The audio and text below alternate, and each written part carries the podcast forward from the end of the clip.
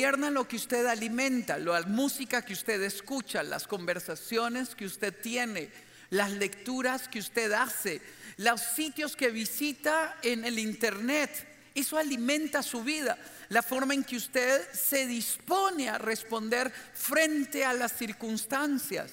Y hoy voy a invitarle a que hagamos de la palabra de Dios nuestra fuente de vida, porque la palabra de Dios es nuestro pan de vida.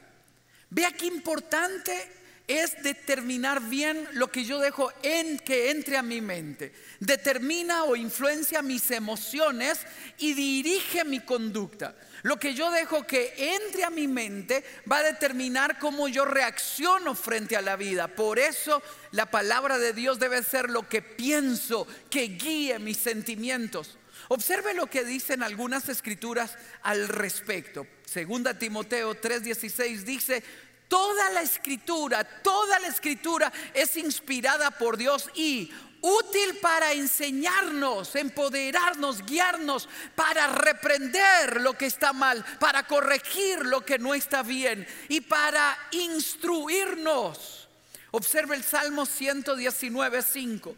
Tu palabra es lámpara a mis pies y luz en mi sendero. Yo tengo que dejar que la luz de Cristo sea la que guíe mi vida, que la luz de Cristo sea la que ilumine mi ser. Reflexionaba hoy en la mañana pensando en Sansón, como en jueces 16 Sansón se enamora locamente de Dalila que él comienza a jugar con la mentira. Dalila le conquista, le dice palabras dulces, amorosas, hasta llora, no sé, extraño, ¿no?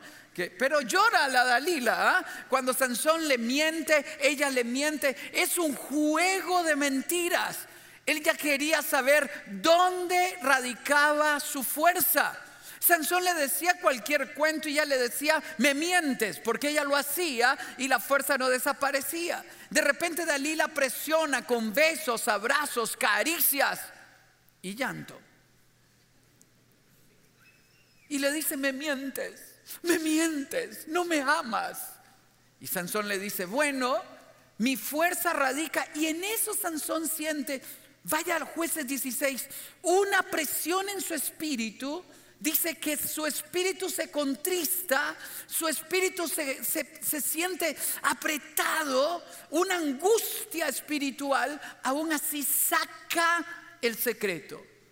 La pregunta es, ¿qué le faltó a Sansón discernir? La luz de la palabra para poder entender que era una trampa y le revela el secreto.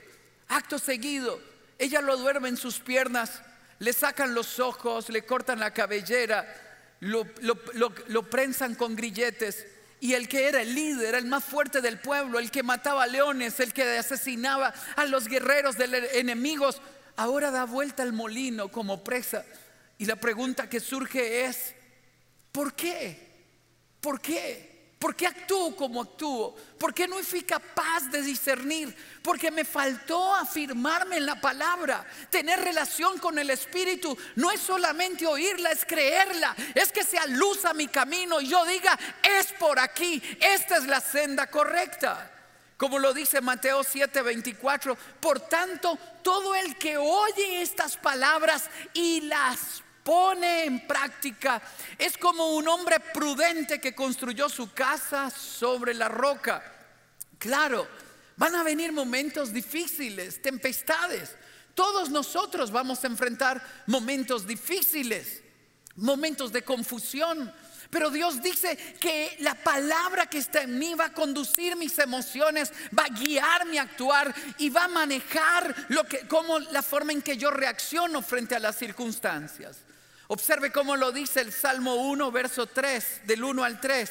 Dichoso el hombre que no sigue el consejo de malvados, ni se detiene en la senda de los pecadores, ni cultiva la amistad con blasfemos. Hoy al final lo voy a retar a que usted deje ambientes tóxicos, conversaciones tóxicas, dejar de visitar lugares tóxicos y huir de lo que le ha dañado su mente y su corazón. Tiene que tomar una decisión Pero observe lo contrario. Dichoso el hombre que en la ley del Señor se deleita y día y noche medita en ella. Dichosos, somos dichosos. Viene la consecuencia. El verso 3 es como el árbol plantado a la orilla de un río que cuando llega su tiempo da su fruto y sus hojas jamás se marchitan. Lea conmigo el final.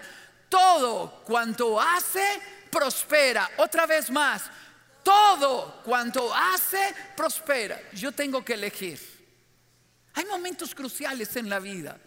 Momentos donde uno es el fruto de lo que ha cultivado en secreto. Obsérvese hablar. Obsérvese reaccionar frente a las circunstancias. Déjeme contarle una. Preparándome un día de estos, estaba solo en casa.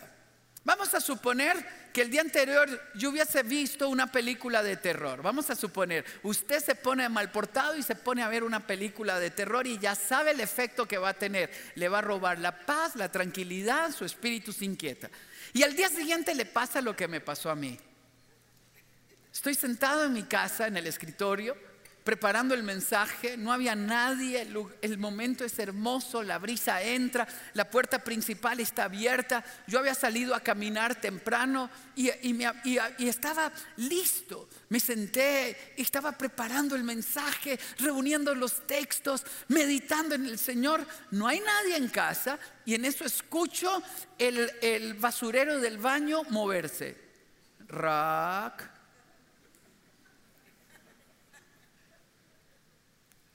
Yo digo, debe ser el viento.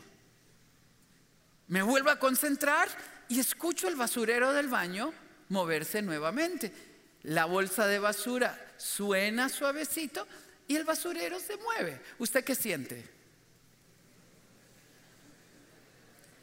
¿Usted qué piensa? ¿Sabe qué piensa y qué siente? Fruto de lo que ha alimentado la noche anterior fruto de lo que usted ha visto la noche anterior. Entonces me levanto y voy a ver. A veces se meten pajaritos en la casa y comienzan a revolotear por todos lados. Dije yo, se metió un pajarito. Pero entonces voy a, ver el basurero y digo, no, no hay nada, está vacío. Lo pongo a un lado, lo dejo ahí. Voy a mi escritorio y me siento. Comienzo a leer y nuevamente oigo el basurero moverse. ¿Usted qué piensa? ¿Usted qué siente? Si hubiese visto la película de terror el día anterior, usted sale soplado de la casa. No pregunta nada, porque su mente está tomado por aquello que lo alimentó. Y su reacción emocional está condicionada a aquello que escucha y ve. Y tras de eso, no, no le voy a contar el final. Entonces me vuelvo a sentar. Yo digo, esto tiene que tener una explicación lógica. Me vuelvo a sentar. Intento leer, intento concentrarme sin perder la paz porque la tenía. Había una tranquilidad, estaba metido en el mensaje. Y vuelvo a escuchar el basurero moverse. Rack, la bolsa de basura. Ok, entonces me paro. Cuando me paro, me fijo en la habitación de al lado y me doy cuenta que la, ventana es grande, de arriba hacia abajo, está abierta y la cortina estaba rodeando un basurero igual, lo había rodeado así, cuando el viento entraba, lo movía suavemente, igual que dije, era este bendito basurero. Corro el basurero, lo pongo a un lado y cuando me fijo hacia afuera, la puerta de afuera la había dejado abierta. Y dije, Señor, eres increíble. ¿Cómo me llamas la atención para contarme que la puerta de afuera está abierta? Entonces fue afuera a cerrar la puerta y, y seguí alabando al Señor. La pregunta que surge es, ¿cómo yo reacciono en esos momentos? Lo determina el video que vi, el libro que leí, la película que observé y lo determina lo que estuve navegando en internet. Está usted con su novio, los dos se encienden y usted sabe que debe de apagar el fuego y detenerse ahí mismo. Los dos saben, los domingos vienen a la iglesia, no hay nadie en la casa. ¿Cómo reacciona? Depende de lo que esté gobernando su corazón. Si la Biblia dice que alimento mi vida con su palabra, todo lo que hace prospera, produce paz. Yo tengo que decidir en privado lo que yo hago, porque se va a manifestar en la forma en que yo reacciono. No significa que la lucha es fácil, pero Él nos promete tener un fruto en nuestra vida cuando ponemos la vida en las manos de Él. Todo lo que hace prospera. Observe lo que dice Juan 7:38. El que cree en mí, el que confía en mí, el, el, que pone su confianza en mí, como dice la escritura, de su interior correrán, fuerte de su interior correrán ríos de agua viva. Eso yo quiero, yo quiero eso. Yo no quiero otra cosa, yo quiero eso. Usted tiene que elegirlo, yo tengo que elegirlo. En esos momentos no hay nadie, no estamos juntos. Usted está solo, usted tiene que decidir qué va a hacer con lo que escucha, con lo que ve. Tiene que elegir Muchas personas están emocionalmente enfermas porque nos dejamos atrapar por pensamientos tóxicos. Les dimos lugar porque vivimos en ambientes tóxicos donde nos dañaron, donde nos hirieron. Yo tengo el derecho de levantarme, pararme en la palabra, sanar el agua del pozo de mi corazón y tener un nuevo fruto. No acepte como válido lo que le roba la paz. Ese es el punto principal. Yo tengo que aprender a luchar, a contrarrestar esos temores que quieren venir y azotar mi vida.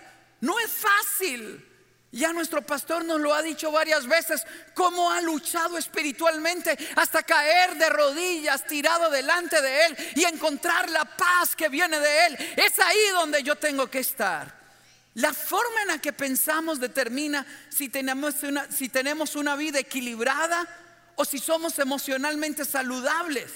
Todo inicia en lo que yo alimento. Terminaba una enseñanza sobre fidelidad en el matrimonio y hablé sobre el impacto que tiene la pornografía en la vida. Les hablaba cómo es adictiva, cómo te roba la paz, cómo te convierte en esclavo y cómo vas a querer, a querer más y de repente abres una puerta que no sabes cómo cerrar. Este caballero se me acerca al final. Dijo, yo soy esa persona que usted escribió. Lo he perdido todo. He pervertido mi mente. He sugerido orgías a mi esposa. He, contaminado mi mente. Yo sé que en qué canal lo dan, cuándo lo dan, cómo buscarlo. Tengo una desesperación por meterme en eso. Perdí el gozo, la alegría. No duermo en la noche. La pregunta que surge, ¿lo que usted está haciendo le produce paz? ¿Le produce libertad? ¿Lo puede contar a todo el mundo o tiene que correr en la dirección contraria? Hoy tenemos que decidir nuestros pensamientos cuando se instalan, oiga bien, cuando los pensamientos se instalan y se vuelven recurrentes, tengo que aprender a sustituirlos, a pararme en la brecha y decir, no es el camino que quiero, tengo que elegir. Observe lo que dice Romanos 12.2. Ay, me encanta. No se amolden a este mundo actual tus amigos te van a decir que es normal. Tus amigos te van a decir que es correcto. La televisión te va a decir que es correcta. Las películas te dicen que es lo que todos hacen. Pero si te roba la paz, si contamina tu vida, si te mete en un viaje de culpa, corre en la dirección contraria. Lucha contra este mundo y dile, Señor, aquí quiero. Si no sean transformados mediante la renovación de su mente, sean sanados, sean levantados, sean afirmados, recobremos la paz. Así podrán comprobar cuál es la voluntad de Dios, buena, agradable y perfecta. Lo que han ido en mi mente conduce mi vida. Por eso tenemos que tomar decisiones. Algunos elementos que nos van a ayudar. Lo que siento y pienso debe pasar por el filtro de la palabra. Yo no puedo dejarme llevar de que oí el basurero que se movió y entonces mi casa tiene algo raro y entonces ¿qué hay aquí? Hay espíritus. No, no, no, no, no. Lo que yo pienso, lo que yo siento, Tengo que llevarlo al filtro de la palabra. ¿Es correcto lo que estoy haciendo? Mi espíritu me advierte como a Sansón, dice eh, eh, eh, jueces 16, y entró en mortal angustia. Y entró en mortal, en mortal angustia. Le faltó discernir la palabra de Dios que le estaba diciendo, es una trampa. Corre. Yo quiero oír esa voz. Yo quiero oír la clara que me dice, corre de aquí, huye de aquí, deja de hacerlo, deja de ir, deja de esta relación, aléjate de este ambiente. Yo quiero oír la palabra de Dios que me guía. Por eso yo tengo que probarlo, no, se deje llevar por lo que siente, lo que sentimos a veces nos confunde, a veces lo que pensamos no es lo correcto. Tengo que filtrarlo con la palabra. Jeremías 17:9 dice, nada hay tan engañoso como el corazón, no tiene remedio. ¿Quién puede comprenderlo? Casi con desesperación por eso David hablaba sus emociones y les decía, alma mía, alaba al Señor.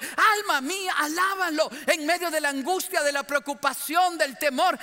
Alma mía, alaba al Señor. Tengo que conducir mis emociones, mis pensamientos. Por eso no crea que todo lo que piensa y siente es verdad. ¿A dónde debo de traerlo? Al filtro del fruto del Espíritu como lo dice Gálatas 5, 22 y 23. El fruto del Espíritu, esto es lo que debe identificar nuestras vidas. El fruto del Espíritu es amor, alegría, paz, paciencia, amabilidad, bondad, fidelidad, humildad y dominio propio. Debe de ser parte de lo que nos caracteriza cuando vamos manejando y alguien se nos atraviesa en el auto. Usted dice, qué bruto este. No, no, no, no, no. No es ningún bruto, es una prueba para que usted examine lo que tiene en su corazón. ¿Aló? Y los dos venían a la como.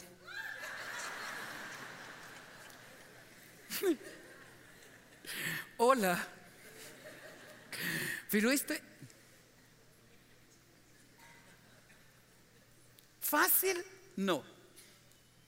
El fruto del Espíritu es amor, es alegría, es paz, es paciencia. Nadie dijo que sería fácil lo que vivo. Es amabilidad, es bondad, es fidelidad. Estoy terminando de predicar en una iglesia y después de este ciclo, este matrimonio me, están atendiendo para llevarme al aeropuerto y dice, Sixto, ¿puedo contarle que eso que usted habla lo vimos en nuestra hija? Cuénteme, ¿cuál es la historia? A los siete años adquiere cáncer. Nuestra desesperación, la angustia, la preocupación, pero nos afirmamos en Dios. La llevamos al hospital. En el hospital dieron tratamientos extraordinarios para ella. Pero lo más hermoso es que nosotros llegábamos para animarla y cuando llegábamos ella nos decía, mamá, decía, mamá, ¿cómo puedes estar de pie frente a la presencia de Jesús, pero no le miras? Ella sonreía con una sonrisa enorme. Sixto, yo podía sentir la presencia de Dios mismo en la habitación. Ella estaba llena de paz, de gozo, de alegría. No tiene nada que ver con lo que usted está enfrentando, tiene que ver con cómo yo siento, en quién he puesto mi confianza. Y un día de esos dijo mamá, papá, dice, el Señor me visitó anoche y me dijo que tengo que pedirles permiso. ¿Permiso para qué, mi amor? Para ir a su presencia, mamá. Me quiere con él, mamá. No puedo irme si ustedes no... Dice, pero tenía tanta paz, tanta alegría, tanto gozo, que los tres llorábamos de alegría con ella. A ese fruto me refiero. Yo no estoy diciendo que lo que vivimos es fácil. No estoy diciendo que, que todo lo que vamos a enfrentar son rosas. No, no, no. Es que en esos momentos difíciles Él ministre mi vida y pueda traer este fruto. Por eso nuestra percepción sobre algo no siempre es verdad. Si yo lo interpreto en, una en un razonamiento lógico, tengo que traerlo al señorío de Cristo. ¿Cómo lo hago? Número uno, segunda de Corintios 13:5, examínese para ver si están en la fe.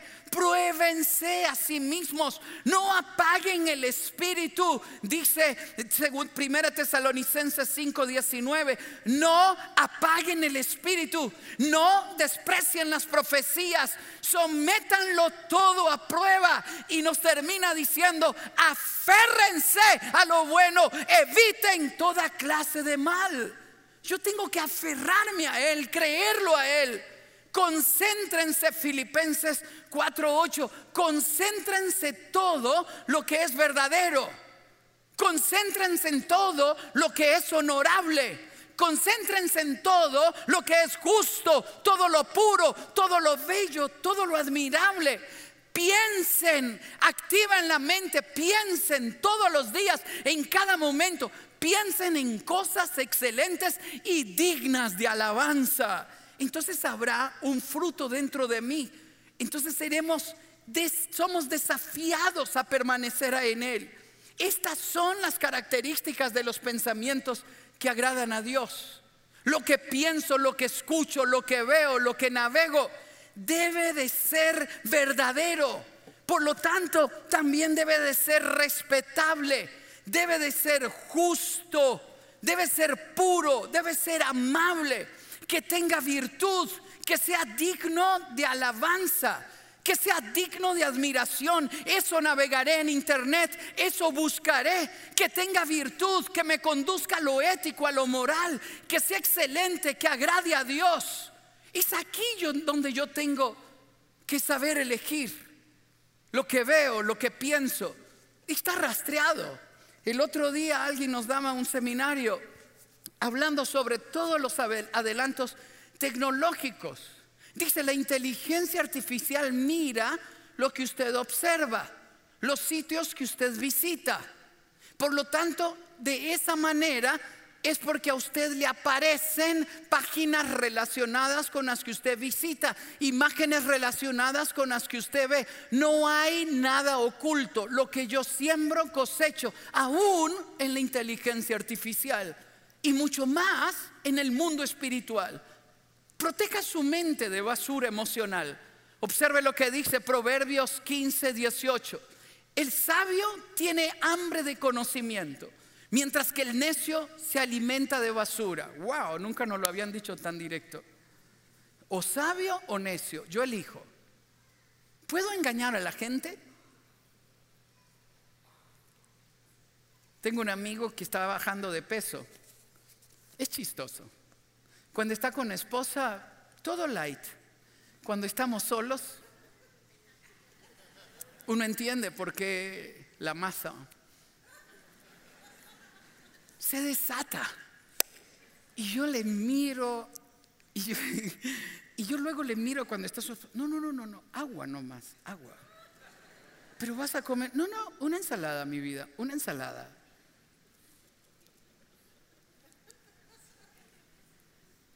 Usted no puede engañar a nadie, porque su peso lo evidencia.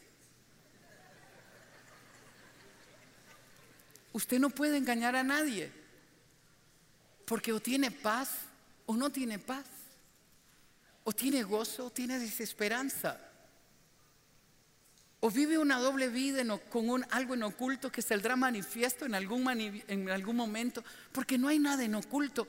Yo tengo que preguntarme en quién estoy depositando mi vida. Yo tengo que elegir. Hay tres cosas, las cosas que nosotros vemos o escuchamos tienen tres categorías. O son saludables, o contaminan nuestra vida porque son tóxicas, o no tienen sentido. Es decir, no avanzo, no voy a ningún lugar. Yo tengo que elegir. Proteja su mente. Eche mano de, recursos fantásticos. Uno, enfóquese en la palabra, léala por deleite, léala apasionadamente, escriba cuando algo le impacta. No lo haga por obligación. En una escuela una vez castigaron a un niño a escribir el Salmo 119. Cuando yo escuché eso, yo dije, lo mataron. O sea, este niño va a acercarse a la Biblia creyendo que es un castigo. Si a usted lo castigaron así y usted es ese niño y ya creció, pues sane su corazón, es una carta de amor. y se lee y se vuelve a leer y se vuelve a leer y uno la cree y la recibe y uno la, uno la mastica y la vuelve a masticar y la vive. Enfóquese en la palabra. Dos, ore para pedir a Dios discernimiento. ¿Cuándo correr? ¿Cómo ir? Y deje que Dios le sorprenda. Ocupe su mente en lo productivo, en lo que le alimenta, en lo que le enfoca. Intégrese a un grupo de, de la comunidad. Venga siempre a las reuniones. Tenga la Biblia a la mano en mil versiones. Lea el mismo texto de una otra vez. Tenga sus notas, vuelva a leerlo. Acérquese para dejarse seducir por la palabra de Dios. Porque vienen momentos donde necesitamos que ella nos sostenga. Observe lo que dice nuevamente Gálatas 5, 16 y 17. Así que les digo, vivan en el Espíritu y no seguirán los deseos de la naturaleza pecaminosa. O tengo temor o angustia o comienzo a alabarle. Porque ésta desea lo que es contrario al Espíritu y el Espíritu desea lo que es contrario a ella. Los dos se oponen entre sí. De modo que ustedes no pueden hacer lo que quieren. Yo tengo que entregarme a Él. 5, 22 y 23. El fruto del Espíritu otra vez es amor, alegría, paz, paciencia. ¿Fácil? No.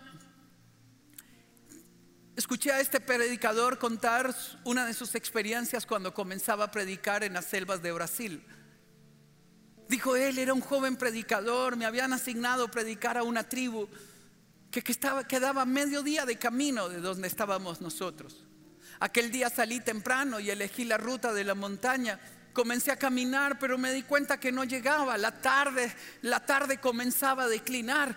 Yo me angustié, la lluvia comenzó a caer. Me preguntaba, ¿dónde estás, Dios? Y de repente en mis preguntas resbalé y comencé a rodar entre la maleza. Lo que uno hace en la montaña, dijo él, es gritar para que alguien te ayude. Y gritaba, ¿hay alguien ahí? Y me preguntaba, ¿dónde estás Dios? ¿Dónde estás Dios? Siempre había orado a Dios, dijo él, a un Dios que está sentado en el trono. Dijo él, le pregunté, Señor, ¿estarás en China? ¿Dónde estás Dios? ¿Qué hacemos cuando ya no hay respuesta? cuando estamos sumergidos en el fango y de repente oigo los pasos firmes de alguien, ¿hay alguien ahí? No dijo nada y siguió caminando hacia donde yo estaba. Comenzó a bajar. Era un indio grande, fuerte. Me extendió la mano, me sacó de ahí, casi arrastras, me llevó arriba. Comenzó a caminar delante de, pero ¿cómo te llamas? Eras de la tribu, no dijo nada. Yo iba detrás de él, le dije que voy para la tribu. Él me miró y siguió. De repente, frente a una de las pequeñas montañas, me señala. Ahí estaba la tribu donde yo iba a predicar. Comencé a caminar y tropecé. Una vez más estaba a mi lado y me dio la mano. Me acompañó. Cuando yo llegué, comencé a gritar. El jefe de la tribu salió. ¿Qué hace pastor aquí en la noche? Nadie sale en la noche en la selva. Yo no salí en la noche. Yo salí en la mañana, me perdí. Pero pastor nos hubiera dicho que venía, le hubiera mandado a alguien. Quise venir solo, perdón, estoy cansado, exhausto, desesperado. Lo único que quiero es bañarme y dormir. Dijo él, me acosté en aquel lugar, el fuego ardía. En la mañana siguiente me bañé estaban los indígenas afuera. Y cuando yo salgo nuevamente, él me pregunta, pero pastor, ¿cómo vino por la montaña? Uno vino por el río. Sí, yo sé, dice, pero yo quería recorrer el camino de la montaña, sabía. Pero ¿cómo llegó, pastor? Bueno, le dice, uno de tus indios me ayudó, yo se hizo la tarde y caí en un barranco él me levantó y me trajo. Era el indio que estaba a mi lado. No, pastor, dice. Nadie sale en la noche. Nadie de la tribu sale en la noche. Pero tú viste al indio que estaba a mi lado, pastor. Eso ocurre con los que vienen aquí muchas veces y cae la noche, comienzan a delirar. No estoy delirando. Él me sacó con su mano. Pastor, dice, ninguno de la tribu estaba ahí. La pregunta que surge es, ¿quién fue? Déjame decirte, muchas veces seremos sacados del fango, del hoyo, por una mano fuerte, con apariencia normal, y posiblemente Jesús que ha venido a darte la mano, porque has puesto a Él como el la fuente de tu vida, porque clamaste a Él, porque gemiste a Él. ¿Quién era? dijo Él. Yo no lo sé, pero yo sí sé que cuando ponemos nuestra vida en las manos de Él, miraremos a Dios descender a la tierra, enviar sus ángeles, reforzar nuestra fe, animarnos. Proverbios 18:15 dice, las personas inteligentes están siempre dispuestas a aprender. También los oídos abiertos al conocimiento. Déjeme llevarle al final. Renueve su mente en la palabra de Dios. Romanos 12:2 dice, dejen que Dios los transforme en personas nuevas al cambiarles la manera de pensar. Deja que Él te renueve hoy mismo.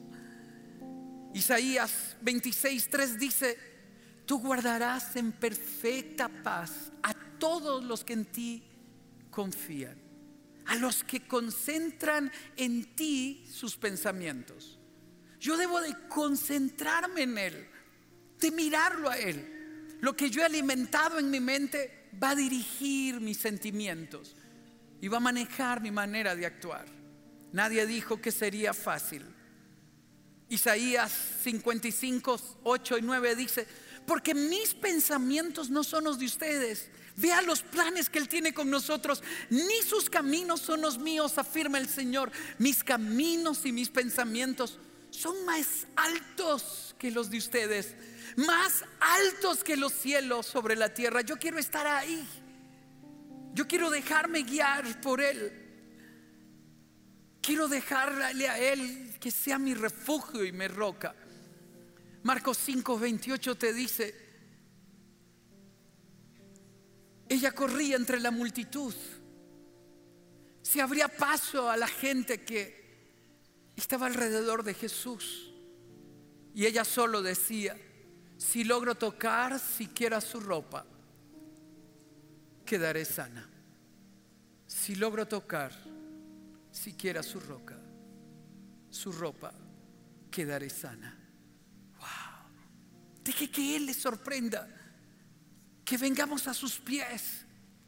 Jesús le contesta ahí en el verso 34 de Marcos 5, hija, tu fe te ha sanado. Le dijo Jesús, vete en paz y queda sana de tu aflicción. Wow. ¿En qué concentras tu mente? ¿Qué hacemos? ¿Qué hacemos cuando las cosas se enfrentan y vienen? Hace muchos años, en los 90, hice una gira de varias ciudades en Estados Unidos. Uno de los últimos lugares era Tulsa, Oklahoma, para encontrarme con Víctor, un buen amigo misionero.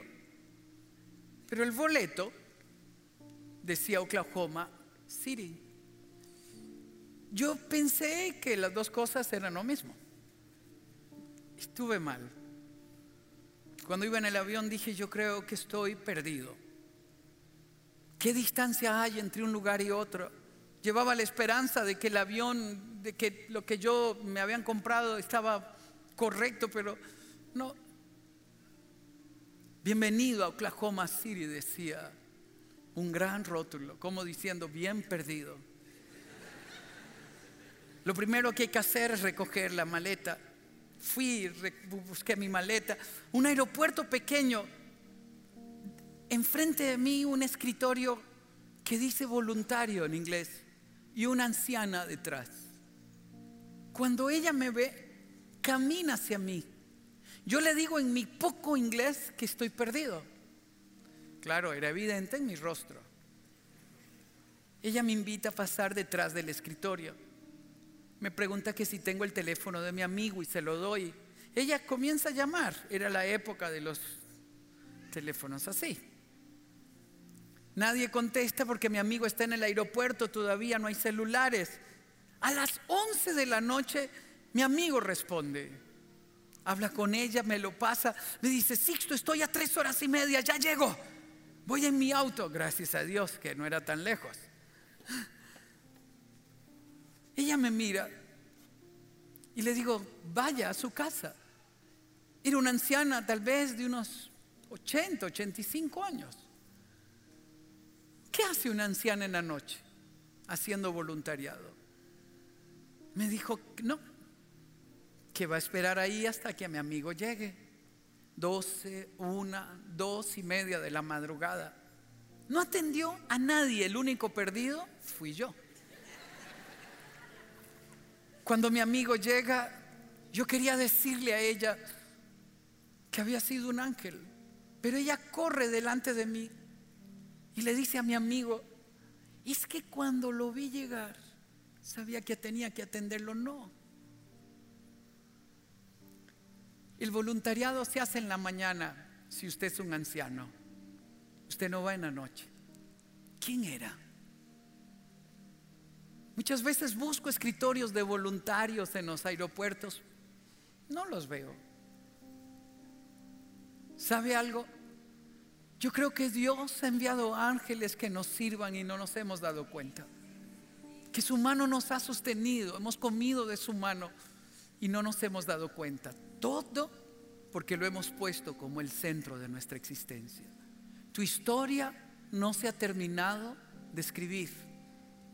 Tu historia está en las manos de Dios. Diga que Él te sorprenda, puestos de pie.